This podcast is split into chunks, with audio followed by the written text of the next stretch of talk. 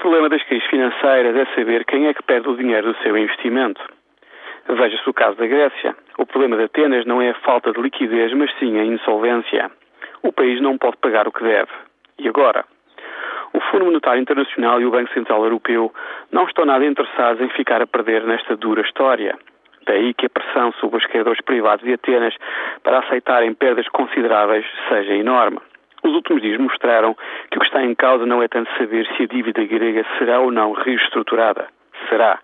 Tudo indica que os criadores privados serão obrigados a perder mais de 60% do seu investimento. A dúvida é saber qual é o juro que os criadores privados receberão pelos novos títulos da dívida grega. Estes credores disseram nos últimos dias que se recusam a receber menos de 4% ao ano. O governo grego, o Fundo Monetário Internacional e o Banco Central Europeu insistem que Atenas não deve pagar mais do que 3,5% ao ano. O que estas instituições não querem é serem colocadas numa situação em que tenham de emprestar ainda mais dinheiro à Grécia para pagar aos seus credores privados.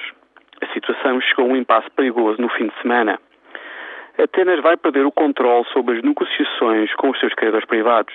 No ar, ficam as dúvidas destes e de outros credores privados sobre a segurança dos seus investimentos em títulos de dívida pública de países europeus com dívidas externas e déficits elevados e problemas de competitividade na zona euro.